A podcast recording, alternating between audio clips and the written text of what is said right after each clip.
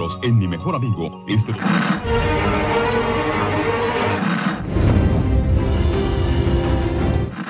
nächste Stunde versetzt sie in eine Welt jenseits aller Vorstellungskraft. Sie überschreiten die Grenze in... Kinder, macht den Fernseher aus. Davon gibt's viereckige Augen.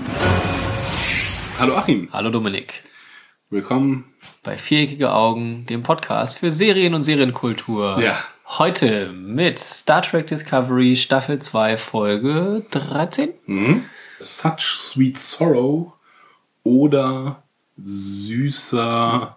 Die Glocken, die klingen. Sie haben es blöd übersetzt. Süßer Schmerz hätte ich übersetzt, aber es ist äh, süßes Leid. Süße Trauer. Das ist es. Mhm. Genau. Serienkultur ist ja eigentlich unser, unser Auftrag, aber finde, diese Folge war so unglaublich kulturlos. Das ist eigentlich ein Negativbeitrag für Serienkultur. Steigen wir wieder mit der Wertung ein. Ja, ich glaube, ich kann, ich kann das nicht aufhalten bis zum Ende. Okay. Es muss so nötig raus. Letzte Folge hatte ich geschrieben, ah, das ist eine Filler-Episode, äh, da passiert nichts. Aber jetzt haben sie es nochmal getoppt. Jetzt passiert noch weniger. Sie wiederholen wieder mal alles. Die wenigen neuen Aspekte, die es gibt, sind sehr an den Haaren herbeigezogen, finde ich. Und endet auf einem miesen Cliffhanger. Also was ist Cliffhanger? Also endet da, wo die, die Episode bereits anfängt. Es schließt sich einfach nur so ein Kreis, der vollkommen unnötig ist. Kann man bedenkenlos rausschneiden können, die ganze Folge. Mhm. Ja, das ist wirklich ärgerlich. Das ist ein bisschen wie so GZSZ, wo dann immer so ein künstlicher Moment am Ende von der Folge da ist, damit man nächstes Mal wieder einschaltet. Und die hätten das echt nicht nötig gehabt. Bislang. Das so schlimm zu machen. Ja, nee, ich bin da, ich bin da wirklich sehr enttäuscht von dieser Folge. Im Detail erzähle ich auch noch, warum alles, aber Aha, das ist ja. erstmal so meine Wertung. Es, es schließt sich ein Kreis, ist ja ganz interessant, weil das kann man ja auch auf, auf Teile der Folge dann anwenden. Mhm. Ähm, beziehungsweise auf das Ganze, auf die Signale und ähm, wie dann was vielleicht zusammengehört, wer dafür was verantwortlich ist. Äh, das möchtest du beantworten? Vielleicht. Oh. Was heißt äh, beantworten? Vielleicht auch ja, Möglichkeiten anbieten. Ich finde das ganz faszinierend, dass du da aus dieser Folge irgendwie Inspiration gezogen hast, wo du sonst nicht so der Inspirierteste bist. ja, und ich konnte aus dieser Folge nichts gewinnen. Auch keine neuen Informationen. Naja, also wenn man mit dem arbeitet, was wir an Informationen haben, mhm. und jetzt müssen wir auch die Short Tracks tatsächlich einbeziehen, denn das sieht man jetzt schon im Rückblick der, der Folge, was bisher geschah. Mhm. Wenn man sich das mit anguckt und nichts gibt, wird ja Po gezeigt aus dem Short Track, wie sie ähm, mit Tilly ja, auf der Discovery unterwegs ist. Also die Serie geht davon aus, dass wir auch wirklich alles gesehen haben von der Serie. Könnte man jetzt überlegen, ob wohl dieses Musical-Kram, was du mal gepostet hast, auch noch irgendwie wichtig wird. Mal sehen. Das beziehe ich aber nicht in meine Überlegungen ein. Sie reisen in die 2018er Jahre und äh, landen am Ende in einem Auto und müssen sich hier durchschlagen. Machen Karaoke-Taxi. Ja, so wie Janeway, die ist, glaube ich, mal in den 90ern oder so gelandet und hat Computerprogramme oder so entwickelt. Mhm. Ja, also zu, zu meiner Wertung der Folge insgesamt mhm. ist es äh, unglaublich lang und es sind, äh, ich habe jetzt mitgezählt, sieben verschiedene Abschiede, vielleicht sogar siebeneinhalb oder acht, was aber vielleicht auch auf was hindeutet. Mhm. Also, dass sich eben so viel verabschiedet wird. Ich weiß nicht, inwieweit wir jetzt die, die Folge durchgehen wollen. Ähm, nee, finde ich unnötig tatsächlich. Also, na, wir können ja, ja. Die Discovery wird evakuiert. Sie versuchen die Discovery zu beschießen. Ja. Also sie zerstören erst mit Selbstzerstörung, funktioniert nicht, weil die äh, Sphärendaten die Discovery übernommen haben. Mhm. Dann kommen Torpedos. Das funktioniert nicht, weil Sphäre die Schilde hochgefahren hat. Und dann kommen sie auf die Idee, doch den Zeitkristall zu benutzen und die Discovery in die Zukunft zu schicken, was halt schon mal der Plan war oder ur der ursprüngliche Plan. Und den haben sie dann irgendwie schnell letzte Folge verworfen am Ende, aus irgendeinem Grund. Weil die ja, Schiffe. War das so? Ja. Deswegen wollten sie auch den scheiß Zeitkristall haben, um nochmal so einen Anzug zu bauen, dachte ich. Warum hätten sie sonst den Zeitkristall suchen sollen? Na, ich glaube, sie wollten nur mit dem Zeitkristall wiederum ermöglichen, dass entweder die, die Mama Burnham zurückkommen kann Mhm. oder dass sie halt selber einen Anzug bauen, um in dem die Daten zu platzieren und den in die Hm. Ach Zukunft so, zu okay. schicken. Ja gut, das haben sie es. Aber nicht die Discovery Mhm. selber. Das fällt ihnen jetzt erst in dieser Folge auf. Nachdem das alles nicht klappt, müssen sie die Discovery selbst aus der aus dem Kosmos entfernen, aus dieser Raumgleichung Visaru, das universalen Gleichung oder so. Ja, ähm, Ja. Discovery muss weg. Wo wir dann ja bei dem anderen Shorttrack sind, Calypso? genau, wo wir eben die Discovery in einer noch weiter entfernten Zukunft sehen, ähm, wie sie da alleine in dem Nebel abhängt Mhm. und sehr, sehr schlau ist, eben ihre eigene KI entwickelt hat. Ja. Also wenn das alles echt ist, was sie uns erzählt haben und richtig ist, was sie uns gezeigt haben, können wir ja jetzt so irgendwie auch dahin kommen. Eigentlich, eigentlich könnten wir davon ausgehen, dass das alles so klappt. Ähm, Denn wir, wir haben jetzt Ja, zwei genau. Sachen, die fest sind. Einmal, dass die Discovery in der Zukunft landet. Mhm. Aus Calypso wissen wir das, diesem Shorttrack. ja, nur mit welchen Mitteln halt. Das wissen wir nicht. Genau. Okay. Und wir wissen auch, dass die Zeitlinie um Pike Bestand hat, denn er landet genau da, wo wir ihn aus TOS kennen, in seinem Mhm. Rollstuhl. Was aber dagegen spricht, ist, dass sich Spock am Ende auf der Discovery befindet. Und das macht meine Theorie, die ich auch so ein bisschen im Kopf habe, erstmal schwach. Mhm. Aber das passt halt nicht. Er muss noch irgendwie weg.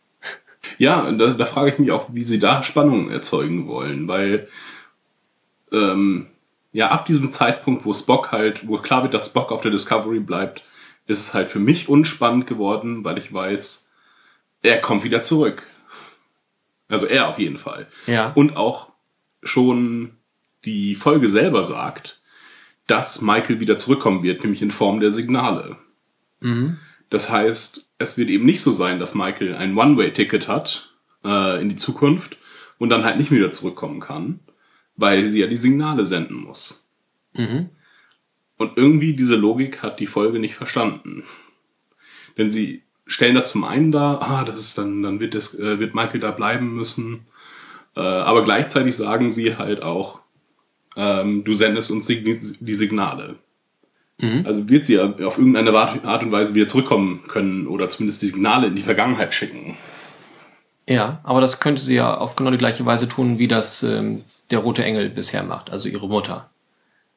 Die ist ja auch Ja. in der Zukunft gefangen, kann nur kurzzeitig zurückreisen, wird dann aber wieder in die Zukunft zurückgezogen. Allerdings sagen sie uns, dass der Zeitkristall ausbrennen wird. Ja, Ich bin mir nicht mehr sicher, warum, aber deswegen sind sie zu alle viel sehr Energie. bedrückt. Also Ja. er hat so viel Energie, dass er sie gar nicht alles verarbeiten kann und das brennt ihn aus. Ja, weil sie die Discovery ja mitschleppen müssen. Ich glaube, das ist der Punkt. Nee, Äh. er hat zu viel schwarze Energie und äh, das überlädt ihn quasi. Mhm, okay. Weil sie ja in dem Kristall eine Kaskade auslösen, dann damit hat er dann genug Energie, aber dann eben auch zu viel Energie. Ähm, Kann er nicht mit um und geht dann dabei kaputt. Diese Sache Ja. mit, ähm, ist es im Kreis, würde ja vielleicht aber auch heißen, dass, dass das alles, so wie es passiert, auch irgendwie schon immer passiert, wenn man das immer wieder als Wiederkehrendes sieht. Mhm. Das heißt, wenn Burnham tatsächlich für diese Signale verantwortlich ist, muss sie am Ende in der Zukunft landen, um diese sieben Signale zu senden. Mhm. Und sie weiß aus der Zukunft, in der sie dann ja am Ende ist, wann sie wo gewesen ist in ihrer Vergangenheit, damit sie die Signale richtig platzieren muss. Mhm. Das weiß sie aus ihrer Vergangenheit aber, weil sie, weil ihr Zukunfts-Ich die Signale platziert hat. Ja. Was war zuerst da? Henne oder Ei? Ja, das ist äh, das vierdimensionale Denken. Das müssten sie uns vielleicht noch auflösen oder es ist halt irgendwie so ein, Zeit-to das kennen, ja, das kennen wir aber auch schon. So ein äh, Zeitparadoxon, Ja. Mhm. Ähm, das ist ja bei Star Trek nicht so ungewöhnlich. Hm? dass, dass das so ein sich selbst erhaltendes System ist. Also Zeitparadoxen werden häufiger geschaffen. Ja. Wäre dann dann wieder so eins. Ähm, genau. Würde in das ganze Star Trek reinpassen. Ähm, Habe jetzt aber gemerkt, dass meine Theorie dann ja auch gar nicht so, Weiß nicht, war so, das so schon- an den Haaren herbeigezogen ist. Nee, nee, das ist nicht das, das eigentlich. Das ist mir jetzt beim, beim zweiten Mal gucken aufgefallen, ähm, dass das ja so irgendwie laufen muss, wenn sie selber dafür verantwortlich ist. Ähm, ja, was nun zuerst da war. Ja, nur irgendwie ist auch die, die Schwierigkeit ist ja, äh, Michael springt jetzt nächste Folge in die Zukunft, gehen wir mal davon aus. Dann weiß sie ja nicht mehr, wie es weitergeht.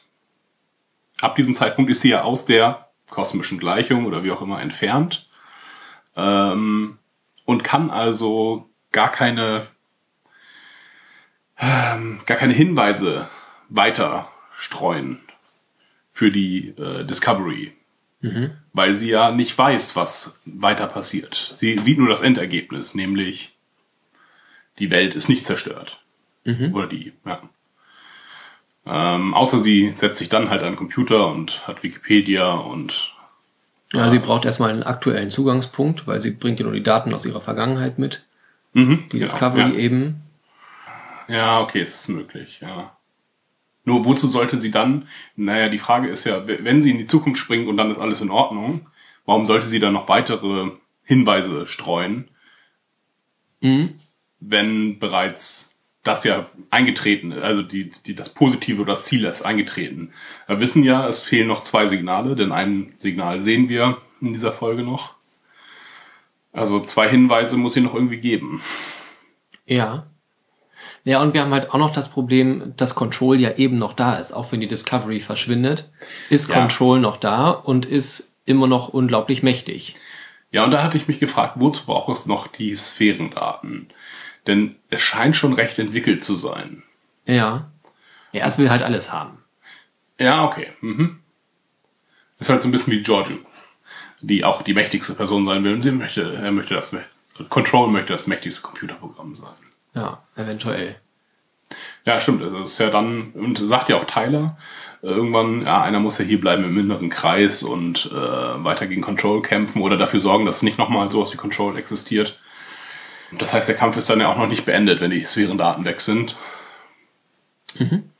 Und eigentlich, hm, naja, eigentlich heißt es auch, die, die Enterprise wird zerstört. Denn die kann sich jetzt nicht gegen 31 oder mehr als 30 äh, Sektion 31 Schiffe durchsetzen Ja. alle, die zurückbleiben, sind auch tot. Im Grunde ist es, ja, alles ist eine Suizidmission. Alle sterben, sowohl auf der Enterprise als auch auf der Discovery. Nur in der Discovery haben sie die Chance, in der Zukunft weiterzuleben. Ja. Insofern ist das gar kein so großes Opfer, dass sich dann die Crew anschließt, sondern im Grunde haben sie sich auf das letzte Rettungsboot gesetzt. Das ist so ein bisschen, äh, die Titanic geht unter und die Leute sagen halt, ihr dürft das größere Schiff behalten, ich nehme dieses kleine Schiff. Das kleine Beiboot. Naja, wobei dieses kleine Beiboot ganz schön groß ist. ja. Das hat man jetzt ja so richtig deutlich gesehen, wenn die Discovery an die Enterprise andockt. Die ist sogar noch länger als die Enterprise. Ja. Die Enterprise sieht daneben richtig mickrig aus. Und eigentlich hätte ich gedacht, dass das so im größten Verhältnis Enterprise doppelt so groß wie Discovery sein müsste. Ja, vor allem so, wie sie in der ersten Folge beschrieben haben. Ah, sie ist so wunderschön und groß und oh. Ja. Also das, da war ich doch sehr verwirrt. Hm. Denn Enterprise ist ja schon, ist nicht das Flaggschiff, aber ist ja schon irgendwie, Also beschreiben es als Flaggschiff schon irgendwie. ja, okay. Und auch in der Serie wird es häufig gesagt, dass das eins der besten Schiffe ist. Ja, zumindest die Baureihe. ja, genau. Gibt ja noch Schwesternschiffe. Und ähm, ja. Ist das da schon Galaxy-Klasse? Ist erst mit D, oder? Nee, Constitution. Das Okay, ja. Gut. Ja, das war, das war verwirrend. Ähm, weiß nicht, ob es noch irgendwie wichtig wird, dass sie irgendwie, Länger ist. ja, dass halt auch dann die Discovery so groß ist. War eigentlich, ja. Ich finde, es passt nicht ganz zusammen. Wo wollte ich jetzt gerade drauf hinaus? Ich kann es dir gerade nicht sagen. Ach so, äh, die, die, die Folge zeigt, finde ich, ziemlich viele schöne Bilder. Von der Enterprise und Discovery. Ja, Mhm. genau. Also sie haben sich da, finde ich, sehr viel Mühe gegeben. Sind äh, wieder eine etwas neue Form von Überblenden da, dass halt immer die Kamera hinter irgendetwas verschwindet, meist hinter irgendetwas Schwarzem oder in der Dunkelheit und dann da dann halt dann das nächste Bild dann danach auftaucht. Irritiert ist es manchmal, dass das auch im selben Raum passiert. Dass sie dann, sie, gerade wenn sie im Kreis rumstehen, die Kamera bewegt sich im Kreis herum, dann geht sie nah an jemanden ran, sodass das ganze Bild schwarz ist und überspringt dann die Hälfte des Raumes und geht dann, zeigt dann eine andere Perspektive. Ähm, also nicht nur Szenenwechsel, sondern innerhalb einer Szene Wechsel von Kameraperspektiven, die so überblendet werden. Das ist mir stark aufgehalten. Und wir haben wieder den Fall der drehenden Kamera, die sich immer um die Person herumwirbelt, Ah, Okay. während sie sich unterhalten. Das fällt mir nicht so auf. Äh, das ist wie, ich weiß gar nicht, ob du es gesagt hast oder Annika, mit der 70s Show. Dann Ja. nicht ich, dann war es Annika. Na, okay. Die wilden 70er. Wo die Kamera auf der Tischmitte ist und dann immer zu den Personen hin und her wechselt. Aha. Ist auch nicht so wichtig. Kenne ich nicht, diese Serienkultur. Ähm, ja, überblenden. Auch so, dass Licht plötzlich sehr hell wird. Und dann sind wir in der nächsten Szene. Das passiert irgendwie auch ein, zwei Mal. Dann die Wechsel, dass die Sätze, der eine beendet einen Satz und ganz woanders beginnt jemand anders mit denselben Worten einen neuen Satz. Das haben wir bei der Abschiedsszene oder einer der Abschiedsszenen. Immerhin einer der letzten. Und wenn wir beim Optischen noch da sind, sie tun sich keinen Gefallen damit, die Enterprise zu zeigen. Denn ich finde, äh, die Enterprise sieht so um so vieles besser aus. Innen, also vom Inneren. Ja. Ähm, da fällt einem auf, wie sehr mir dieses Blau auf den Keks geht. Nicht nur von den Uniformen, sondern auch, da ist ja alles sehr blau in der Discovery. Blau-grau hatten wir auch schon mal gesagt. Und in der Enterprise gibt's halt schöne orangene, rote Akzente. Die Brücke sieht sehr viel lebhafter aus und die Uniform halt. Also gerade wenn das, ähm, wenn mehrere Leute die Uniform tragen und dann durch die Gänge wimmeln, das sieht so gut aus. Ich hoffe, dass sie die Uniform einfach loswerden. Ja, die Enterprise sah einfach richtig gut aus. Ja. Sehr viel spannender, irgendwie verspielter, haben sich schön am Originaldesign entlang orientiert. Also zum Beispiel in den Turboliften gibt's diese Hebel, die man eigentlich halten muss, aber hier sagen sie dann einfach nur in der Zeit Deck 1. Zumindest hatte ich das immer so wahrgenommen, dass bei einem TOS man den Hebel gedrückt halten muss und dann so lange fährt er und wenn sie loslassen, fährt er nicht. Ja, diese rote Mittelkonsole, wo Zulu und Chekhov dann später dran sitzen. Ja, sieht einfach richtig gut aus und dagegen stinkt die Discovery halt voll ab. Vom Look her. Ja. Das ist das Optische. Inhaltlich wieder ein bisschen. Ähm, zu Anfang, wenn Burner mit dem Logbuch spricht, ihren, ihren Logbucheintrag, äh, fasst sie auch noch mal so ein bisschen unsere Fragen aus der letzten Folge zusammen. Was, was wir so hatten. Ähm, was ist eigentlich mit den Signalen los? Wir haben jetzt erst vier von sieben gesehen und ähm, ja, wo sie auch am Ende der letzten Folge die große Zweiflerin war an den Signalen, die, die, also die helfen uns auch nicht weiter so wirklich, ist sie jetzt so ein bisschen die, die jetzt dann doch wieder überlegt, so, na ja, vielleicht Pike glaubt da dran, vielleicht äh, sind die ja doch irgendwie wichtig und das kann es jetzt noch nicht gewesen sein, wo sie dann ja erst dann äh, durch das Berühren des Zeitkristalls dann ähm, tja, eine Zukunftsversion sieht oder die, die jetzt nach momentanem Stand als nächstes eintritt. Ja, weiß man nicht so genau, was sie da sieht. Ganz interessant fand ich, dass man kurz bevor sie die Vision hat, ähm, spult die Zeit zurück. Ähm, auch wenn sie auf der Brücke ist. Also erst fasst sie den Kristall an, hat die Vision, hat direkt eine Vision, glaube ich. Und später bekommt sie ja auf der Brücke nochmal eine Vision. Ja. Und kurz bevor das passiert, da guckt sie dann so ein bisschen verwirrt, läuft im Hintergrund eine Person rückwärts lang und man hört Geräusche rückwärts abspielen. Ah, okay. Das ist mir gar nicht aufgefallen. Ja, hatte ich mich gefragt, warum sie diesen Effekt gewählt haben, als wenn das ja so ein, ein Save-Punkt war und der wird jetzt nochmal geladen. Ein bisschen hatte ich mir das vorgestellt. Dass für sie vielleicht in der nächsten Episode zu diesem Zeitpunkt zurückspringt, um irgendwas zu machen. Vielleicht. Ich weiß es nicht. Auf jeden Fall war das ein interessanter Effekt, der so nicht wieder aufgetaucht ist. Ja. Ja, an dem Punkt ist es ja auch, dass sie sich ja eventuell sogar auch falsch entscheidet. Weil sie sieht ja eine Zukunft, in der alle von Leland erschossen werden. In der Enterprise steckt ein nicht detonierter Torpedo. Das ist ja der Worst Case. Und daraufhin, dass sie das sieht, sagt sie, halt, wir dürfen das jetzt nicht machen. Sie wollen gerade die Discovery, glaube ich, weiter beschießen. Das ist falsch. Wir müssen einen anderen Weg gehen. Und Genau, weil alle stimmen Mhm. zu und sagen, naja, du wirst es wissen, weil du, du weißt es ja offensichtlich gerade. Aber wie kommt sie darauf? Das ist halt irgendwie relativ unklar. Leland ist ja relativ kurz davor, dann da zu sein. Ich glaube, fünf Minuten wird gesagt. Und ich glaube, sie hat Sorge, wenn wir jetzt diesen Weg weitergehen, wird das passieren, was ich gerade gesehen habe. Allerdings sehen wir später Jet Reno, Genau. die zu einem späteren Zeitpunkt den Kristall berührt. Und da die Vision, trifft die Vision genauso nochmal zu, zumindest das mit dem Torpedo. Genau. Und wir sehen Ausschnitte aus dem Töten der Crew. Ja, nee, was man da sieht, ist irgendwie wesentlich weniger, finde ich. Konnte Stamets einmal kurz erkennen, äh, sonst aber auch irgendwie nicht so viel. Das Ich ist so, so wie als Burnham auch den, ähm, den Kristall nur einmal berührt. Da sieht man ja auch nur so ganz kurze Bilder. Da war mir schon aufgefallen, dass Wahoo äh, da irgendwo runterrutschte und Tilly hat man, glaube ich, auch irgendwie tot gesehen, was man dann halt auf der Brücke dann später als lange Version gesehen hat, was da alles eintritt. Man konnte auch in dem kurzen einmal kurz sehen, dass sie dann erschossen wird mit von Leland. Ja, genau. Ähm, Das hat man auch auf jeden Fall gesehen. Mhm. Genau, und bei Reno ist mir nur ähm, genau Stamets aufgefallen und halt eben der Torpedo. Das wird ja sehr, sehr deutlich gezeigt. Was halt die Sicht von ihr ist. Sie war bei Burnhams Vision, glaube ich, auch nicht mit auf der Brücke. Das heißt, sie war vielleicht im Maschinenraum. Das heißt, sie sieht, wie ähm, Stamets Ah, okay, ja. äh, getötet wird, aber kriegt auch mit diese Sache mit dem Torpedo in der, in der Enterprise. Das heißt, so würde ich jetzt gerade davon ausgehen, dass genau das gerade eintreten würde, wie Burnham das schon vorher gesehen hat. Das heißt, hätte sie sich an dem Punkt vielleicht anders entschieden und sie hätten die Discovery zerstört, wäre es vielleicht nicht dazu gekommen. Oder es wäre genauso eingetreten, aber halt schon an dem Zeitpunkt, weil sie da schon dann auf die Flotte von Sektion 31 getroffen wären. Scheint Das auch bleibt so. halt irgendwie offen.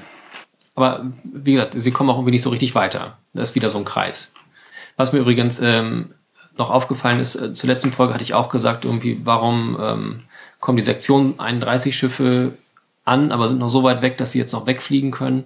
Denn sie sind jetzt, Anfang dieser Folge sind sie ja immer noch irgendwie weit weg. Die waren auch einfach in der letzten Folge noch weit weg. Sie sind scheinbar nur auf den langen Streckenscannern aufgetaucht. Ah, diesmal können, ja, sie fliegen ja gerade nicht, deswegen können sie scannen. Scheinbar. Also die sind immer noch weit weg, kommen aber natürlich näher, weil sie wollen dahin. Eine Stunde, glaube ich, auch entfernt wieder. Ja. Also sie stellen fest, die Discovery kann nicht zerstört werden, sie muss in die Zukunft. Dann taucht das nächste Signal auf, gerade als sich Burnham, glaube ich, mal wieder verabschieden, wollte sie sich gerade verabschieden. Ähm, ja, da haben sie gerade beschlossen, dass Burnham. Also sie müssen erstmal zurück auf die, Dis, äh, auf die Discovery. Weil sie jetzt Ja, merken, ja. sie müssen, sie müssen jetzt erstmal alles irgendwie wegschaffen. Mit kleiner Besetzung. Kleine Besatzung muss auf die Discovery. Mit einmal ist sie doch wieder voll besetzt. Ja, nur alle, die beim Umrüsten der Pots und äh, beim Herstellen des Anzugs, nur die sollen auf die Discovery, glaube ich. Sagt Pike. Ja, dafür ist die Discovery aber wieder ganz schön voll. Ja, ja. Also, ja, Signal taucht auf bei Sahir und da wird dann Tilly aktiv. Sahir?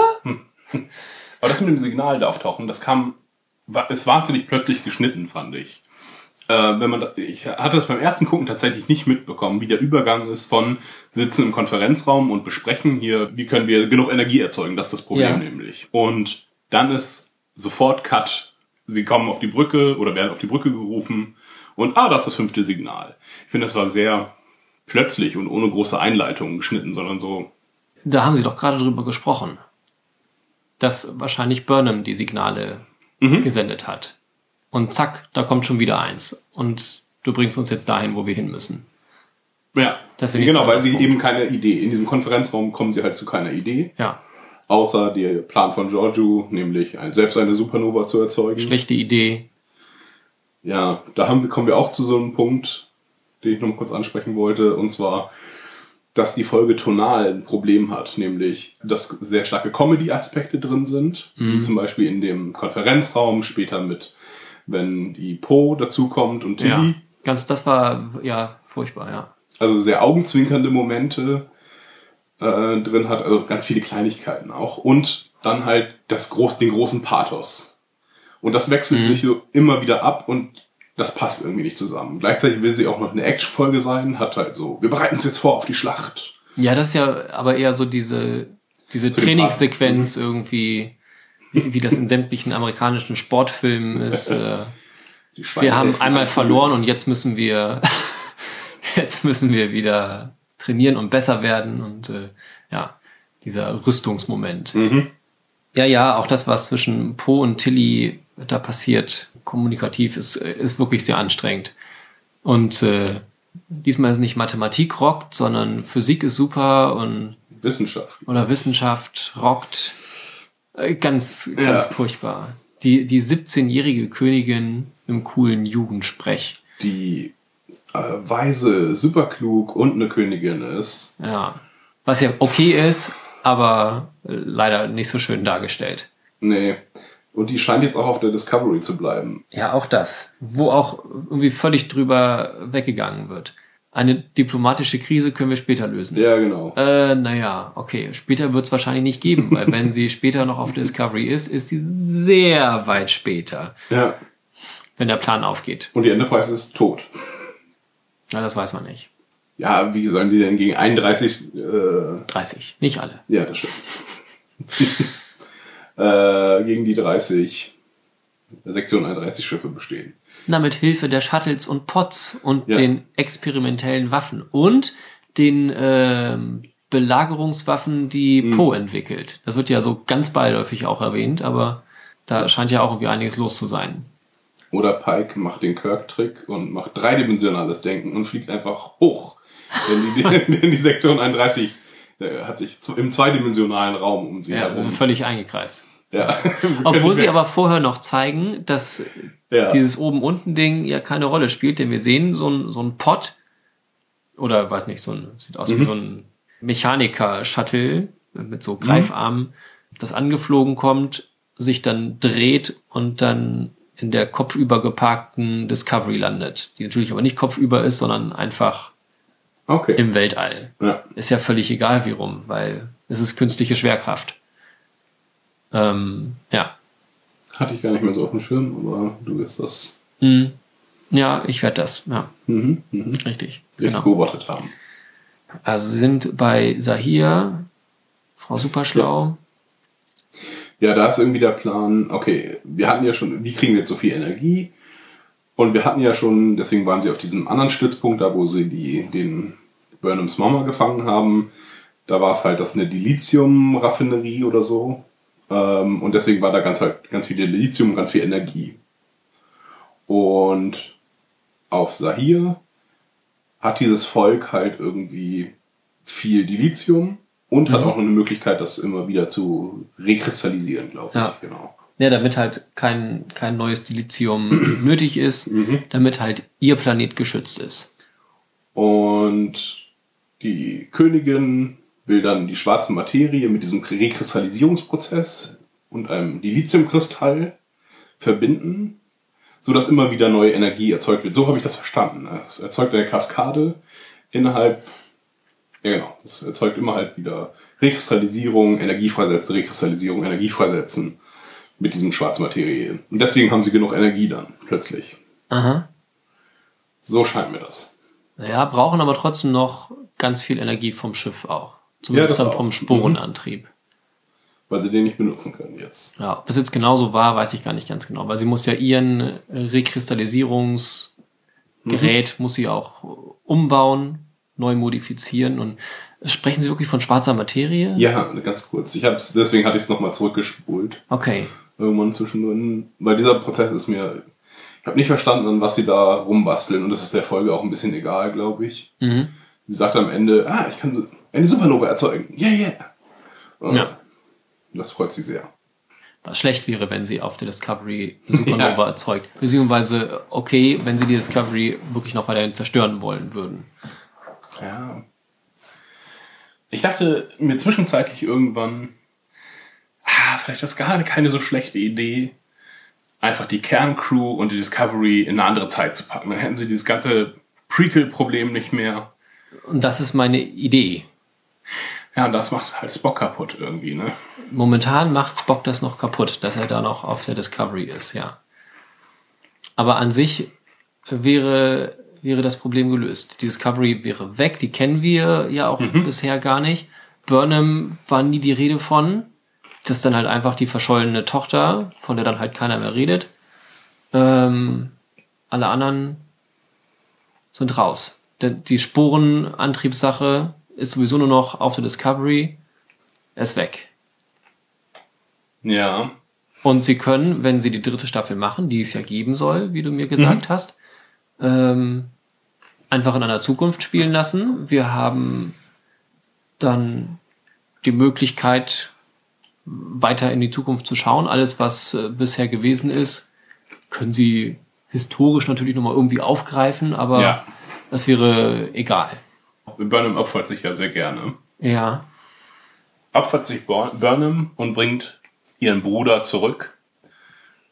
Und zwar zu einem Zeitpunkt, hm, also so, dass sie sich selber aus der Gleichung streicht.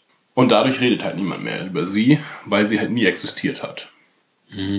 Und vielleicht ist sie dann auch gar nicht mehr bei der Discovery. Also das halt nur die Discovery Crew in der Zukunft ist. Wir begleiten jetzt die Discovery Crew ohne Burnham. Das würde viele Probleme lösen, zum, also sowas, die im Fandom existieren. was für Probleme? Dass Michael nicht sehr beliebt ist, dass Michael der Fokus der Show war Ja, äh, und eben nicht dieses Ensemble, dass äh, Spock eine Schwester hat, über die er nie geredet hat und dass es halt ein Prequel ist, was halt auch ein Problem ist, was sie halt erzählerisch sehr einschränkt. Ja. Diese, all diese Probleme könnten mit dieser Zeitreise halt irgendwie gelöst werden, wenn Michael sich opfert, Spock irgendwie schafft zurückzubringen, äh, dabei stirbt und damit nie existiert hat. Okay. Ja, aber sie würde ja auch nicht mehr weiter in der Zeit existieren, wenn sie einfach in der Zukunft bleibt. Naja, naja, bis, also Spocks Eltern zum Beispiel wüssten weiterhin, dass sie existiert. Ja. Spock auch. Aber dann wäre dieser Kreis auch kaputt. Ja. Break of Chains. Ähm, Destroyer Wheels, nein, keine Ahnung. Ähm, Dann würde auch der Klingonenkrieg nicht stattfinden, wenn sie raus wäre. ja. Also es wären ja so einige Sachen, Mhm. die dann nicht mehr wären, die, die wir aber wissen, dass sie eintreten. Okay, vielleicht nicht. Der Klingonenkrieg ist nicht so verbürgt. Also es gab einen Krieg mit den Klingonen, ja, aber der war sehr viel länger als und auch ein bisschen später, meine ich, äh, Axana. Oder sehr, früher? Ja. Krieg's gerade nicht richtig zusammen. Also das ist nicht der historische Klingonenkrieg, über den die Enterprise, über den die äh, Kirk spricht. okay. Äh, ich glaube, damit hatten sie viele Probleme aus dem Weg. Weiß aber nicht, ob sie so mutig sind oder halt diesen Schritt gehen, ihre Hauptfigur zu killen. Und gleichzeitig ist es auch irgendwie ein lamer Ausweg aus der Situation. Ja. Hast du mal Sequest gesehen? Sequest. Eine Serie über ein Unterwasserseeboot. Ja, ich glaube wohl, ja. Die haben nämlich ähnliches gemacht. Äh, ich glaube, das Original hieß äh, Sequest 2032. Ja. Und dann sind sie zehn Jahre in die Zukunft gesprungen. Und somit konnten sie halt viele Entwicklungen, die die Sequest in den ersten zwei Staffeln mit angesehen hat, weiter spinnen. Und sie haben halt die Auswirkungen davon gesehen. Sie waren dann immer noch das modernste Unterseeboot oder so, konnten das noch mit neuer Technik ausstatten, coole neue Sachen zeigen. Ähm ja, hat der Serie leider nicht so gut getan insgesamt, weil diese Problematik nie aufgeno aufgenommen wurde. Äh, aber es war so eine Möglichkeit halt, das, das Universum zu killen, weil das halt zu viele Probleme gemacht hat und in ein neues einzusteigen. Und das war halt auch so. Kerncrew bleibt auf der, Dis auf der äh, Sequest, geht in Zeitriss oder so und äh, taucht dann zehn Jahre später wieder auf. Mit den nur den beliebten Charakteren und all den Ballast, äh, der wurde zurückgelassen. Insofern wäre es nicht die erste Serie, die sowas macht. Der Zeitsprung wäre jetzt halt, müsste größer sein. Naja, wird er ja wahrscheinlich. Ja, ein bisschen unklar war mir jetzt noch, sie gehen ja vielleicht davon aus, dass sie bei Mutter Burnham landen. Ähm, oder dass es ja, ja, gut mhm. wäre, wenn sie bei ihr irgendwie landen, weil sie ist da auf Terralysium und ähm, da ist keine Technik und deswegen kann da Control nicht hin. Gehen Sie aber davon aus, dass wenn Sie jetzt das so schaffen, die, die Discovery wegzubringen, dass dann Control trotzdem noch existiert? Weil dann ist ja eigentlich egal, wo Sie in der Zukunft landen. Hauptsache, Sie landen in der Zukunft und würde dann, würde das dann nicht auch Einfluss auf die Mutter haben? Zumindest in der Zeitlinie, wo Sie landen. Weil dann könnte die ja auch völlig beruhigt, also naja, sie könnte da sein, müsste aber nichts mehr machen, weil Control eigentlich ja weg ist. Mhm. Allerdings, woher weiß die Mutter, dass Control dann besiegt wurde? Denn auf Terralysium ändert sich ja nichts. Das ist ja ihr, ihr Sicherheitspunkt. Sie müsste dann halt wieder durch die Galaxie reisen mit ihrem Anzug, was sie ja nicht mehr kann. Das heißt, sie wird nie mehr merken, ob äh, Michael jetzt Erfolg hatte. Okay. Na gut, aber sie könnten dann, wenn sie bei ihr landen, könnten sie sie mitnehmen und sie Genau. können gucken, ist Control wirklich weg? Mit dem Sprung. Und was ist noch da von der Föderation? Ja. Tja. Aber also für mich, diese ganzen Abschiedsszenen, wenn man die wirklich ernst nimmt, deuten für mich darauf hin, dass, dass es am Ende klappen wird. Also entweder sind alle tot, ähm, Das machen sie aber nicht. nee, gehe ich auch mal nicht von aus. Und die Serie heißt Discovery, das heißt, die Discovery kann auch nicht zerstört werden. Ähm, deswegen muss die Discovery irgendwie überstehen. Wir wissen aber, die Sphärendaten lassen sich nicht löschen. Deswegen ist der Weg, den sie uns aufgezeigt haben, der wahrscheinlichste, dass er eintreten wird. Und was ja auch wirklich ganz gut ist, denn von diesen Sphärendaten haben wir schon gesagt, da wissen wir eigentlich nichts von, wenn die wirklich raus sind. Denn damit hat die Discovery auch wieder einen, ja, nicht Vorteil, aber zumindest auch keinen großen Nachteil, wenn sie in der Zukunft ist, wo halt technologische Entwicklung wahrscheinlich schon viel, viel weiter ist, dass sie dann eben auf die Sphärendaten zurückgreifen können, um halt, ja, auch Wissen zu haben, wie auch immer diese Zukunft dann aussieht. Und wir können halt ganz, ganz viele, sie haben alle Möglichkeiten. Was ist aus der Föderation geworden? Was ist mit anderen Kulturen, anderen Rassen? Ähm, Es wurde ja auch schon ein bisschen in Calypso angeteasert, dass es einen Krieg gibt und der, die Nachkommen der Föderation vielleicht böse sind.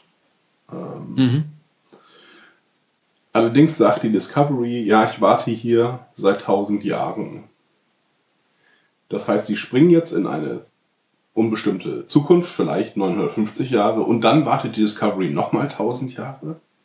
Weil die Discovery muss ja irgendwie Zeit haben, nochmal ihre eigen, ihr eigenes Bewusstsein zu entwickeln. mhm. Hm, Ich weiß nicht genau, wie das funktionieren könnte. Weil dadurch könnten sie auch, ach, da könnten sie ganz viele Probleme mit lösen, wie zum Beispiel, dass die Discovery halt sehr altes Eisen wäre, wenn sie tausend Jahre in die Zukunft springen. Das heißt, sie wären technisch komplett unterlegen allem. Wenn die Discovery einfach tausend Jahre warten würde und intelligent wird, könnte sie halt äh, moderne Waffensysteme, könnte sich halt immer weiter anpassen der aktuellen Technik oder daraus lernen, gerade was passiert. Und sie wären dann in einem hypermodernen Schiff mit Intelligenz. Letztlich. Und könnten dann so die Zukunft erkunden. Aber was, was machen, was machen, was macht die Crew in der Zeit? Ja, das weiß ich nicht. Die müssten vielleicht mit dem Anzug durch die Gegend springen. Burnham steckt im Anzug und hat die anderen alle hochgepackt. Ja, wie die Kirche. Ja, stimmt. Na klar, ja. Vielleicht haben sie deswegen das mit der Kirche nochmal eingeführt. Dass sie halt sagen, okay, wir, wir fahren jetzt, wir sind jetzt in der Zukunft, wir müssen hier noch weiter warten aus irgendeinem Grund. Wegen irgendwas. Genau, weil vielleicht ein Control-Schiff mit reingeflogen ist. Das ist ja irgendwie auch noch der Ja, Plot am das, Ende. äh, teasern sie ja auch Ja. an, dass das passieren kann. Und sie deswegen nochmal Zeit springen müssen. Oder keine Ahnung. Naja. Ähm, Das ist ein bisschen gewagt vielleicht. Aber sie haben ja auch immer noch die Möglichkeit, dass die Discovery irgendwo hinspringt. Nicht nur irgendwann, sondern auch irgendwo. Also wenn sie an den äußersten Rand des Zeta-Quadranten, gibt's den auch? Alpha, Äh, nein. Beta, Gamma und äh, Delta Zeta ist auch und Gamma. Ja, vier Stück. Andere Galaxien Alpha, natürlich Beta. Gamma, Gamma-Quadranten. Den Delta-Quadranten kennen wir auch ganz gut, ne? Mhm. Den Gamma-Quadranten kennen wir von, vom Dominion Mhm.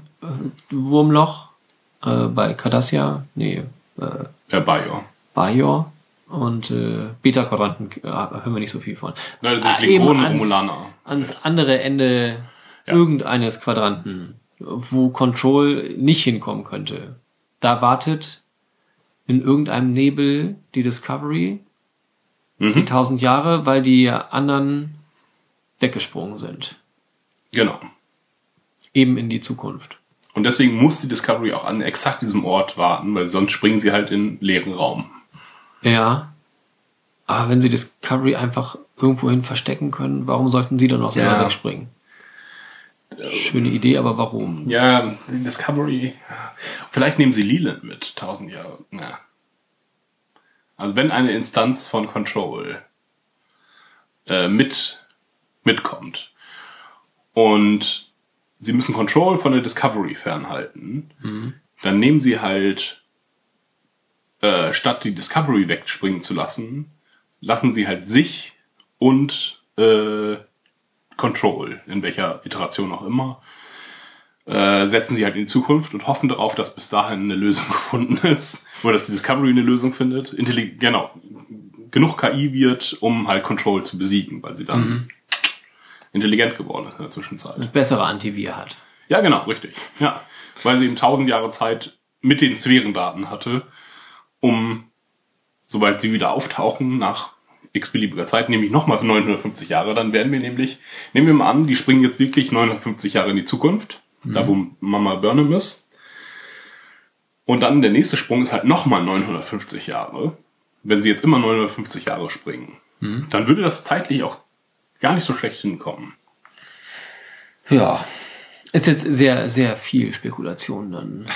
Bin mir jetzt aber schon sehr sicher. Jetzt muss nur noch Arium in die Gleichung zurück und die dritte die Macht. hätte ich nämlich auch. Die tauchte in meinen Überlegungen auch auf. Was ist denn mit, mit Arium eigentlich? ähm, da wäre halt die Frage, wie viel Kybernetik war sie eigentlich? War sie nur ein Cyborg? War sie jetzt, war da nur eigentlich ihr Wissen gerettet, in einen Körper gepackt? Ja, so ihre Seele irgendwie noch eingefangen? Mhm. Und inwiefern kann man das rebooten? Denn ihr Körper könnte dann ja noch Bestand haben, vielleicht ein bisschen eingeröstet, aber ein bisschen Schmierfett, dann läuft das wieder. Ja. Sie ist ja auch gut konserviert im Torpedo, müssen sie nur wiederfinden. Ich glaube, Data hat das auch schon mal gemacht, ne? Den hatten sie mal äh, in die Vergangenheit geschickt, irgendwie in, ins Western-Zeitalter und dann haben sie ihn wieder ausgebuddelt. Oh ja. Ähm, Ist auch eine Folge mit Geinen, glaube ich, oder? ja, genau. Weil sie dann mit Mark Twain oder so hängt sie rum. Ja, irgendwie sowas. Ja, auch wieder so viel Zeitkram. Ach so, ja, denn was ich noch überlegt hatte, ich hatte es ja schon mal gesagt, dass Ariam sich eigentlich ja noch irgendwie auch weiterentwickeln könnte. Mhm. Denn sie hatte auch Daten von der Sphäre auf ihrer Festplatte gespeichert. Ja. Und von der Discovery ist es jetzt unmöglich, die Daten zu löschen. Aber es war kein Problem, sie von Arium zu löschen. Das ist ja auch irgendwie merkwürdig. Hat vielleicht die KI, die sie auf sich hatte, nur vorgetäuscht, dass die Daten gelöscht wurden. Und ist sie selber vielleicht auch noch etwas, was in diese ganze Sache eingreift, um vielleicht am Ende auch die Enterprise zu retten. Taucht sie in ihrem modifizierten Torpedo auf, kommt, da, kommt da angeflogen und äh, Sie ist der Torpedo, der nicht explodiert ist, der auf Deck 5 rumhängt. vielleicht. Da steckt Arium drin. Ja. Nee, der Torpedo sah anders aus. Der sah wieder ein bisschen äh, Ja, wie die, ähm, ja. wie diese Sonde. Wie die Zukunftssonde. Aber vielleicht hat sie das entsprechende Mittel, weil jetzt genug Zeit vergangen ist. Weil sie haben uns auch noch mal auf äh, Lieutenant, was auch immer, Nielsen hingewiesen, die Arium so wunderbar ersetzt hat. Ähm, ja, Viele lachen. nachdem sie ersetzt wurde. Also die ersetzte Schauspielerin ersetzt jetzt die ersetzende Schauspielerin. Könnte ich mir vorstellen. Dass sie Ariam eben doch noch irgendwie wieder zurückbringen. Ja, das will, das will mich total befriedigen, weil. aber scheint mir jetzt erstmal irgendwie keinen direkten Sinn zu machen. Es ist halt auch sehr viel, was wir jetzt schon an Ideen haben. Und wenn jetzt die nächste Folge auch wieder nur eine 45 Minuten Folge ist, höchstens 50, 50, 53 hatten wir es glaube ich schon, dann wird das halt recht knapp. Ja, wenn das jetzt kein Zwei-Stunden-Ding wird, dann kriegen sie ja dann nicht alles unter. Ohnehin recht ärgerlich, dass sie das nicht gleich nacheinander gepackt haben, zwei Folgen rausgehauen haben. Ja, Denn so war es jetzt halt wirklich nur dieser Dreiviertelstunde lange Aufbau für jetzt die letzte Folge, Ja. wo halt inhaltlich nicht viel passiert ist. Und weil halt eben so viel Abschied war, glaube ich halt Mhm. auch wirklich, da können sie jetzt nicht sagen, doch nicht Leute, wir bleiben doch noch hier und wir sind alle immer noch da. Das geht halt nicht. Ja, sie müssen, sie müssen irgendwie verschwinden. Die Art und Weise des Verschwindens ist jetzt noch nicht ganz klar. Aber zerstören, glaube ich halt eben auch nicht mehr. Weil sie jetzt auch schon vorweggenommen haben, warum alle nicht traurig sein werden. Sie hatten ja auch gesagt, unsere Familien haben eh damit gerechnet, dass wir sterben. Ja, Wir sehen auch noch mal so ein bisschen Charakter-Intros, also äh, Detmar, die sich mit einer Freundin ähm, unterhält, deren Namen wir auch vorher noch nicht gehört haben. Das fand ich jetzt, ja, weiß nicht, hier und da sogar mal ganz interessant. Ähm, fand es nur verbraucht an der falschen Stelle, weil es alles so auf, auf Mal war. Dass zum Beispiel Stamets eine Schwester hat oder einen Bruder. ja. Das sind alles neue, nette Informationen gewesen, die man halt nicht so mit dem Holzhammer hätte einprügeln müssen. Ja, wir hatten ja auch schon dann, dann den Abschied zwischen Stamets und Kalber. Ja, Der übrigens auch noch ganz witzig war, Kalber kommt zu Stamets, fragt, wie es ihm geht nach, nach dem Sprung. ja, genau, ja. Ähm, also genau, seine, seine Sorgfaltspflicht. Es ist aber offensichtlich, er möchte eigentlich was ganz anderes von, von Stamets und Stamets, sie fangen auch beide an zu reden und Kalber sagt, nee, erzähl du mal. Und Stamets fängt dann an, sich zu verabschieden und sagt, ich, ich werde gehen. Und dann am Ende sagt äh, Kalber nur noch, naja, wenn die Enterprise wieder da ist, werde ich mich dahin versetzen lassen. Spannend wäre gewesen, was wäre der Ausgang des Gesprächs gewesen, wenn Kalber angefangen hätte zu reden? Ob da nicht eher die Versöhnung gekommen wäre. Denn am Ende ist auch noch so dieser, dieser etwas beklemmende Moment, so, was mache ich jetzt mit meinen Händen? Ja. Ich will dich eigentlich umarmen, aber äh, naja, okay, geh mal ruhig. Deine irgendein Vorwand hat dann äh, Stamets, wo er hingehen muss. Irgendeine Arbeit. Da hinten ist ein Fenster offen, das mache ich mal zu. Sieht. Meine Allergie schlägt zu. Ja, ist ins Auge geflogen. Ja. Galaktischer Staub. Schon wieder Spo Sporen. ähm, ja, Kalber sagt noch so ganz äh, seltsam, danke für deine Worte. Was so, das kann man immer sagen erstmal.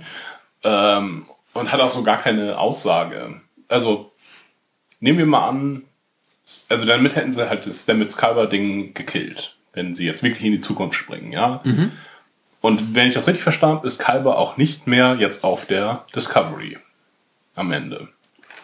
Ja, Er sagt, sobald die Enterprise hier ist, lasse ich mich dahin versetzen. ja. Schön, dass es auch so schnell geht, aber ja, ähm, dass sie jetzt getrennt sind, damit hätten sie auch dieses Liebes, ähm, Selbstfindungsproblem, hätten sie damit erledigt irgendwie. Auf eine sehr unschöne Art und Weise. Ja, aber der Abschied würde so Sinn machen auch. Ja. Ja gut, Kalber könnte am Ende noch entscheiden irgendwie, ach, ich, ich empfinde doch irgendwie was für ihn und hat sich nicht mit rüberbieben lassen. Sehen wir ja nicht. Ja, ja, klar. Könnte sein. Und Dann äh, wäre die Überraschung größer, ja, stimmt. Ja. sie nehmen ihn dann am Ende mit. Wir sehen ihn in die ganze nächste Folge nicht und wenn Staffel 3 kommt und sie sich überlegen, na, wie ist er jetzt angekommen, Kalber, und was ist das mit der Beziehung, wie ist das bei den Fans irgendwie gelandet? Oh, er ist, äh, hat sich im Frachtraum versteckt oder er war die ganze Zeit auf der Krankenstation und hat da Leuten, Leuten geholfen. Ähm, ja, oder er ist halt eben doch auf die Enterprise gekommen. Ihr brauchtet ja einen Arzt. Ja, ja, ja genau. Ja, weil wir auch wissen, dass er am Ende nicht auf der, Discover äh, auf der Enterprise ist. Das ist ja ein anderer Arzt. Ja gut, Ja, gut, die ganze ja. Crew ist eine andere. Also wir sehen ja bis auf Spock kein bekanntes Gesicht. Ja, stimmt. Ich habe auch versucht, darauf zu achten. Hm. Und wenn dann höchstens aus irgendeiner C-Reihe. dass da irgendwie angedeutet wurde, dass man da vielleicht schon jemanden kennt. Hm, ja. Ansonsten immer komische Guckmomente, Ja. äh, Augen gerade raus, einmal auf die Discovery, Augen auf Commander Burnham ja. und dann, ohne dass Burnham das sagt, am Ende nochmal Alle auf Pike. alle auf Pike und ja, was, was ist das mit dem Hände hinterm Rücken verschränken? Weiß nicht. Das ist so Hab-Acht-Stellungen beim Militär.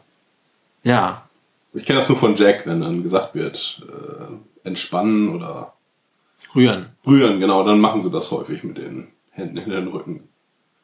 Ja, konnte ich auch nicht so ganz nachvollziehen.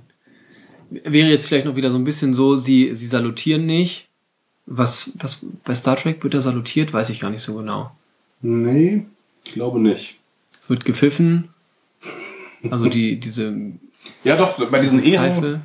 Wenn sie, wenn sie so Spaliere bilden, dann stehen Ja. sie da auch immer mit Händen in den Rücken und Okay. Dann ist das wohl so, dass das moderne nicht mehr salutieren. ich glaube, das wird bei der Navy halt so gemacht, weil die Schiffe sehr eng sind, glaube ich, macht man das. Damit sich nicht gegenseitig vom Kopf Ja, ich hauen. glaube, aber das ist jetzt so ein bisschen, weil Jack ist ja auch bei der Navy. Ja. Ähm, Jack, die Serie. Ja, genau, Jack. Judge, Advocate, General oder so, ich weiß nicht genau. Ähm, ja, und die, na, TOS war ja an die Navy sehr stark angelehnt, auch das mit der Pfeife, das ist ja auch eine Seemannspfeife. Äh, ja, vielleicht haben sie es daher einfach. Okay. Deswegen ist meine Assoziation sehr stimmig. Wenn das so stimmt. Wenn das stimmt, genau. Wenn es stimmt, dann ist es sehr stimmig. Ja. Aber auch nicht nur stimmig. Hm. Ja, sehr viele, auch ähm, Burnham hat seltsame Guckmomente, wo ich mir dachte, ah, das haben, ähm, irgendwann guckt, wenn, wenn Tilly sagt, ah, ich kenne die Königin, guckt Burnham so ganz böse zu Tilly oder kneift so kurz ihre Augen zusammen und man äh, wohl nicht klar ist, was das für eine emotionale Reaktion sein soll. Ähm, von Burnham gerade innerhalb der Serie und außerhalb der Serie wirkt es so wie, du bist jetzt der Mittelpunkt. Das finde ich nicht gut. Oder du hast eine Freundin, von der du mir nichts erzählt hast. Ja, genau. Mhm. So einer. Ah, Ja, die, die, die machen das. Weil jetzt haben sie halt auch noch das Alien. Ähm, es fehlt ja sonst immer so in der klassischen äh, Star Trek-Besetzung braucht es halt immer jemanden, der Menschlichkeit lernen muss oder der das von außen eine Außenperspektive auf die Menschheit hat. Bei Enterprise, äh, bei TOS ist es Spock, sonst später Data, Phlox vielleicht. ähm, Ja, so ein bisschen. Ähm, Seven, Seven of Nine. Nine. Äh, und hier hätten sie halt Poe, die ja offensichtlich noch auf der Discovery ist. Ja. Naja, gut, muss die Menschlichkeit lernen. Naja, die, die zumindest eine Außenperspektive hat. Ja. Naja, in der Zukunft hätten sie ja wieder sämtliche Möglichkeiten, Ja, irgendwie Leute sie- aufzunehmen. Aber auch so, ich finde so, wie sie jetzt so angefangen haben, dann auch die Crew zu etablieren und da ja auch eben so diese Kerncrew haben, Mhm. Zu dem man ich, nicht immer was sagen kann, auch Pike kann nicht zu allen was sagen. ja. Ja, das ist halt auch so, Spock, da fehlen mir die Worte. Ja. Äh, Äh, Bryce ja. und ha, sie sind immer aufrecht oder ich weiß gar nicht mehr, was das ist. Sie machen einen guten Kaffee. Ja. Machen Sie weiter so. Genau, na, möchte ich hier bleiben, da sage ich nicht Tschüss. Weil das finde ich irgendwie kacke. Die gehört zu meiner Crew. Was ist mit Giorgio? Die bleibt doch auch auf Discovery, oder? Sie beamt ja Pike mit der letzten Möglichkeit weg, zusammen mit Tyler. Ähm, ich meine, die sehen wir ja nun mal auch nicht wieder. Entweder stirbt sie noch. Nein, die hat ja die Serie. Ach so, ja, okay. Dass sie nicht auf der Discovery bleibt, aber sie ist beliebt, kriegt ihre eigene Serie und dann sehen wir da, was weiter geschieht. Ja, sie. Ich glaube, sie sitzt irgendwie in einem Pott und jagt. Denn es wird ja auch noch gesagt, ich freue mich darauf, Leland zu jagen. Und sie Nano, Nanobot für Nanobot. Äh, Auseinanderzunehmen. ja, genau. Und ich glaube, sie wird nicht auf der Discovery bleiben. Und das schien, hat auch nicht so den Anschein gemacht. Und war am Ende auch nicht auf der Brücke. Wo soll sie sonst rumhängen? Die Ja. setzt sich in irgendeinen Pott, in irgendein Ding und äh, jagt Leland. Ja. Ja, klingt schlüssig.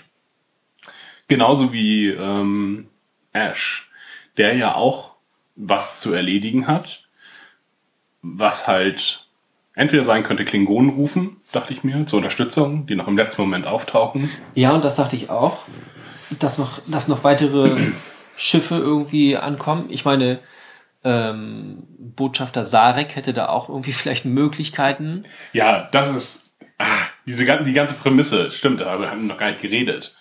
Ist sehr merkwürdig. Also die Folge startet ja mit ihm Ja. und er telepathiert Hat das Katra- nimmt, das zumindest wahr. Ähm, Burnham braucht ihn, beziehungsweise er weiß jetzt, er muss sich verabschieden. Weil er da auch in die Zukunft blickt? Oder er weiß, sie wird sterben? Oder Sie- Ihr Katra ruft sie. ja. Okay, aber sie verabschieden sich ja ganz offensichtlich.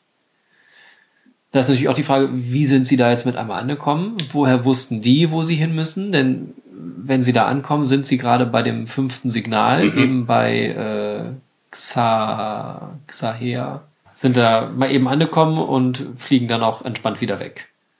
Ja, das ist, ähm, das ist halt diese Katra-Magie. Okay, meine, dass, das sie, dass er das mitgekriegt hat, okay, das ist, das haben sie uns schon mal gezeigt. ja. Ja, okay, das passiert so. Ich finde einfach diese ganzen Wege, Ja, die machen keinen Sinn. Vor allen Dingen, entweder sind sie jetzt sehr in der Nähe von Vulkan, was nicht sein kann, oder er ist halt schon viele Tage, wir wissen ja nicht genau, wann das passiert, viele Tage vorher losgeflogen mit seinem Privatschiff. Und dass er dann auch wieder wegfliegt. Das finde ich so, anstatt letzte Schlacht, äh, ja, ich muss jetzt auch wieder los. Ja. Ich hab, mhm, hier ist eine gefährliche Situation für alle. Kann ich helfen mit einem Schiff? Nein. Ja, Ähm, ist ja auch nur ein Botschafter, er hat ja keine Waffen. Ist ja Weiß man nicht. Weiß man nicht. vielleicht sehr gute Schilde, aber viel mehr auch nicht. Ja, wahrscheinlich nicht. Aber komm, selbst diese kleinen äh, Reparaturpots haben jetzt offensichtlich Waffen. Die werden ja extra ausgerüstet. Ja, hätten sie ihn vielleicht auch ausrüsten können. Experimentelle Waffen. ist natürlich auch äh, Mhm. schwierig. Also geht ja wahrscheinlich auch nicht so gut, weil sehen wir ja später nie wieder. Was? Ne, bei TOS sehen wir ja. Also sie haben jetzt am Ende des, am Ende der Folge ist ja eine riesige Flotte von kleinen Schiffchen aufgebaut. Mhm. Das haben wir ja nie wieder. Naja, wir sehen diese, diese Greiferpots sehen wir schon noch. Ja, an Raumdocks. Genau, und ich glaube bei äh, DS9 im Intro. Nee, das sind klein, das sind Männer, ne? Ja, kann sein, sowohl als auch vielleicht. Ja.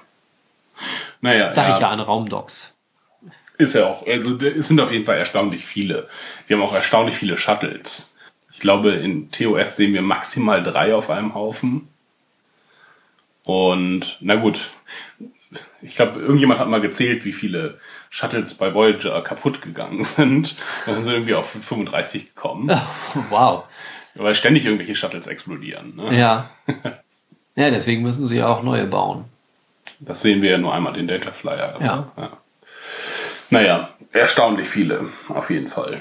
Ja, die Pots haben wir allerdings auch schon gesehen bei Discovery. Da waren fünf Eingänge, als sie ganz in der ersten Folge, glaube ich, als ihre Power Rangers Anzüge gestiegen sind. Ähm, die Prämisse, nämlich ähm, wir können keine Hilfe rufen, weil Subraumkommunikation ist von Control infiltriert worden. Dachte ich mir aber, erstmal hätte die Enterprise vielleicht auch mal einfach auf dem Weg vielleicht mal Schiffe ansprechen können noch, die doch in der Nähe sind.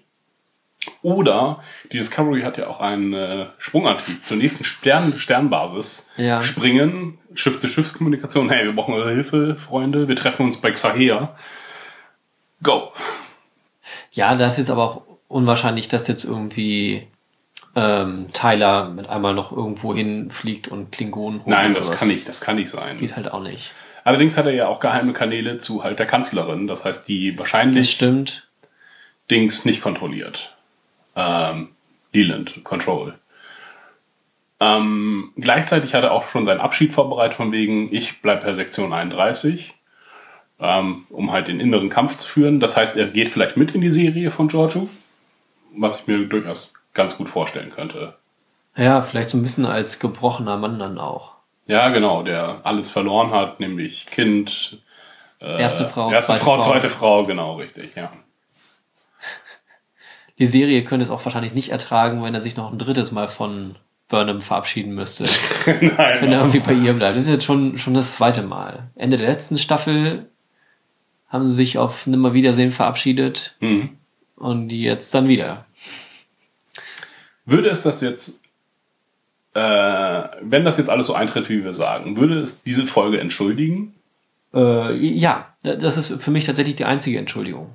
Denn wenn das nicht so eintritt, dann ist diese Folge wirklich ganz, ganz furchtbar. Mhm. Wenn man das dann nochmal gucken will, dann bleibt einem nichts anderes übrig, als diese Folge zu überspringen. Ja. Ähm, Wenn wir jetzt in der nächsten Folge sehen, es tritt ungefähr so ein, wie wir sagen, äh, vielleicht nicht ganz genau so, aber irgendwie sie, sie liefern uns eine gute Möglichkeit. Die, diese ganzen Abschiedsszenen, die müssen gerechtfertigt sein. Entweder sterben sie alle oder sie kommen halt ganz weg. Sie sehen die anderen nicht wieder. Sonst ist das eine Zumutung, diese Folgen. ja. ja, selbst dann würde ich sagen, ist diese Folge trotzdem noch nicht entschuldigt. Also, die macht dann Sinn an sich, allerdings macht sie immer noch keinen Spaß zu gucken. Das nicht, aber vielleicht sind dann die Emotionen noch ein bisschen besser nachzuvollziehen. Wir wissen, es tritt so ein und wir fühlen mit denen mit, weil wir wissen, sie sind dann wirklich weg am Ende. Was mit Jet Reno? Das habe ich nicht ganz verstanden, was mit Jet Reno passiert. Ist sie jetzt, stirbt die? Ja, sie sieht eine Zukunft. Aber es wird so dargestellt, also erstmal auch wieder fünf Minuten vor, vor Lelands äh, Leute eintreffen, bevor alles den Bach runtergeht, haben sie dann noch echt ein dringendes Problem zu lösen. Ja. Irgendwie, Es geht nicht schnell genug. ja genau, der, der Kristall lädt nicht schnell genug auf, richtig. Tilly weiß das auch schon, hat aber vorher trotzdem nochmal das ihr persönliches Logbuch aufgenommen, hat dann sich im Gang verabschiedet und dann erzäh- erzählt sie das, nachdem sie Burnham gesagt haben, dass sie alle mitkommen, sagt sie, ach ja, PS, ähm, das klappt alles nicht unser Plan. Und dann kommt ja Jet Reno dazu und sagt, ich helfe dir, Mädchen. Das fand ich auch so ein bisschen so als Nachgedanke, ach ja, übrigens ein essentieller Bestandteil unseres Plans funktioniert gerade nicht. Ja. Und bei dieser Szene, wo Stamets, Jet Reno und Tilly das Problem wälzen, äh, dachte ich, oh, das ist äh, fast wie bei Spock in der Dingskammer, äh, bei Zorn des Kahns in der Warpkammer oder so, dass dann alle noch draußen vor der Scheibe stehen und Hände an die Scheiben halten.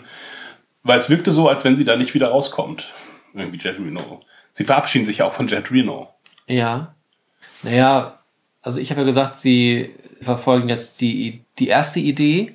Das heißt, Jedrino löst diesen oder entfernt diesen Käfig und ist dementsprechend der, der Wirkung des Kristalls ausgesetzt. Das heißt, sie sieht sämtliche Zukunftsmöglichkeiten, was sie sagte, selber ihren Kopf explodieren lässt, was vermutlich nicht bildlich gemeint Ja. ist, sondern halt äh, metaphorisch. Zu viele Daten lässt sie verrückt werden. So hätte ich es jetzt gesehen. Das ist ja auch das, was ähm, Pike auf ähm, prophezeit wird, wenn, wenn du da den Kristall annimmst, ähm, wirst du damit nicht umgehen können. Und sie ist jetzt nicht mit ihrem Schicksal an den Kristall gebunden, aber der Kristall zeigt ihr halt irgendwie die nächstliegende Möglichkeit, wie es jetzt eintreffen wird. Und dann ist jetzt halt die Frage, können sie dem Ganzen wirklich entgehen? Entsteht dann wieder so ein Punkt, wie es bei Burnham war, als sie das erste Mal oder als sie dann da auf der Brücke stand und gesagt hat, ähm, das können wir so nicht machen? Oder zeigt es uns einfach nur, wir sind nicht weiter, was wir eben schon gesagt haben? Oder ist das jetzt wirklich was, was irgendwie dann noch veränderbar ist, weil es eben nicht das Schicksal ist, sondern halt nur das, was am wahrscheinlichsten eintritt? Ich glaube, Jet Reno wird sterben, weil dieser Gastauftritt, den Tignataro da hat, ich glaube, der war schon schwierig zu, also man hat ja auch gesehen, dass sie immer wieder verschwunden ist, einfach auch ein bisschen sinnlos verschwunden ist, dass es, glaube ich, nicht so leicht ist, sie mit ihrer Karriere da einzubinden, als eben nicht professionelle Schauspielerin, sondern hauptsächlich als Comedian und Autorin. Äh, auch bei manchen der Szenen hatte ich das Gefühl, dass sie im Nachhinein reingeschnitten wurde. Ähm, weil man sie nie im Hintergrund sieht und dann immer sehr viele Re Reaction-Shots hat, die. Egal. Also, bei vielen Szenen dachte ich, Die wurde nachträglich reingeschnitten. Und das würde natürlich auch ihr Problem lösen, Tick Notaro in die nächste Staffel mitzunehmen. Die stirbt jetzt hier einfach, opfert sich mit dem Zeitkristall, passiert irgendwas, Kopf wird wahnsinnig. Und dann haben sie nochmal auch einen Charaktertod, der halt den Zuschauern wehtut. Insofern, hm. Und die Verabschiedungsszene zwischen äh, äh, Jet Reno und Stamets macht dann auch halt Sinn. Dass sie sich nochmal sagen, ich kann sie immer noch nicht leiden und so weiter, Handschütteln. Das macht man ja nicht, wenn man jetzt, ich gehe mal kurz, äh, ich klär das hier, geh du mal woanders hin und kümmere dich darum. Ja, okay. Ja.